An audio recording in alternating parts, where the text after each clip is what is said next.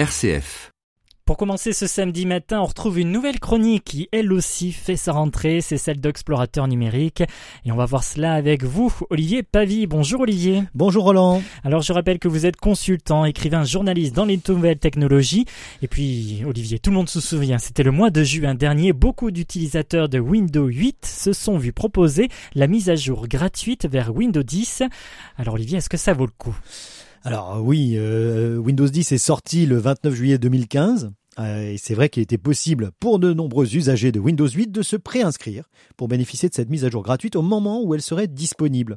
Alors nombre de mes amis et clients m'ont demandé ce que je pensais de la mise à jour euh, depuis Windows 7 vers Windows 10 ou de Windows 8 vers Windows 10, en sachant que la mise à jour est totalement gratuite, sauf si vous souhaitez changer de version, par exemple de la version familiale vers une version pro ou autre. Alors à la question est-ce que ça vaut le coup, je réponds oui, mais j'émets quelques réserves auprès de ceux qui ne s'y connaissent pas trop en informatique et en Windows.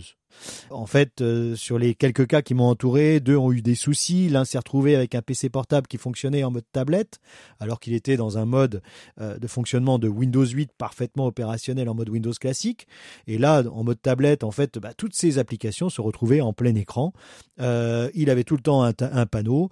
Enfin bref, il se, c'était une horreur pour travailler, et sachant qu'il était en plus en vacances et qu'il avait autre chose à faire que de passer deux fois plus de temps à travailler. Dommage pour lui. Eh oui, c'est ça le problème d'être indépendant. Alors l'autre, l'autre, quant à lui, a failli tout perdre par une fausse manipulation. Dommage. voilà, euh, il a failli, hein, sans compter qu'il avait un PC de jeu, qu'il a fallu réinstaller le bon pilote de la carte graphique pour que le PC retrouve sa vélocité. Heureusement, j'étais là, je l'ai aidé. Voilà, donc pour notre sauveur Olivier, allez continuer.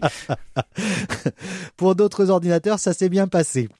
Alors, bon, cette mise à jour, comment ça se passe, Olivier? Bah, alors ça commence euh, déjà, on est on est dans le dématérialisé. Hein, il faut une connexion internet, euh, bon au moins de la DSL. J'ai testé en fait une une liaison en fibre. Euh, ça change pas grand chose avec une liaison fibre parce que finalement c'est les serveurs de Microsoft qui limitent le, le débit.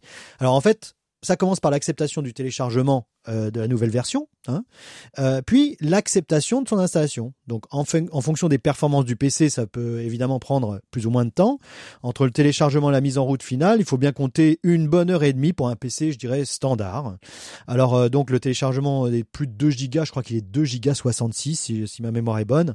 Et il peut prendre, et je vous dis quelle que soit la, bande passante en fait qu'on puisse avoir, même si elle est très bonne ou moyenne, euh, environ trois quarts d'heure à une heure euh, en fonction de la fréquentation des serveurs de Microsoft.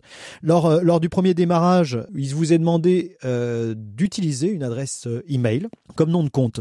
Alors ça, c'est quelque chose comme contrairement à Windows 8, on peut pas faire on ne peut pas faire l'impasse.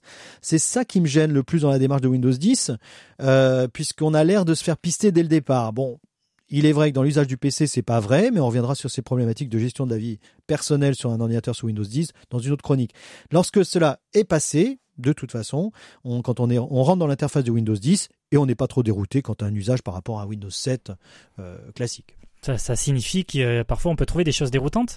Alors, pour un usager de Windows 7, Vista ou XP, hein, euh, on retrouve enfin le bouton démarrer hein, qui, qui, qui, qui, faisait défaut à Windows 8. Ouf, tant mieux. Voilà, exactement, ouf. Donc c'est, c'est, ça, c'est pas déroutant, au contraire. Euh, d'autant plus qu'on arrive sur un bureau classique sans avoir euh, ce panneau de grosses icônes. Le déroutant pour un usager classique de Windows 7 ou Windows 8, c'est qu'on perd un accès facile et rapide aux panneaux de configuration et divers petits outils auxquels on est habitué. Il est néanmoins tout à fait possible d'aller rechercher le Paint, le panneau de configuration et d'autres outils dans menu toutes les applications. En fait, vous avez une, un menu déroulant, euh, comme dans le menu démarrer, dans lequel vous avez plusieurs raccourcis. De là, euh, ces, ces, icônes peuvent être placées dans le nouveau panneau des activités, qui se présente un peu comme celui de Windows 8, mais au contraire de lui est accolé au menu démarrer standard, ce qui le rend dynamique et pas invasif du tout. Si Microsoft a un quelque peu euh, cacher le panneau de configuration, c'est pour le remplacer par le panneau paramètres, accessible directement et simplement depuis le menu, menu démarrer. Ça ressemble à un panneau de configuration, mais les paramétrages sont plus essentiels et ne rentrent pas dans les détails d'une vraie configuration. En fait, ce sont surtout des usages réservés aux utilisateurs classiques de Windows pour qu'ils puissent un peu plus adapter leur poste de travail sans trop s'y connaître, ce qui paraît a priori un plus. Bon, il y a d'autres choses à savoir? Oh, je crois que ça sera suffisant pour cette chronique. Hein. je reviendrai voilà, sur le sujet Windows 10. À très bientôt. À très bientôt, Roland. Merci.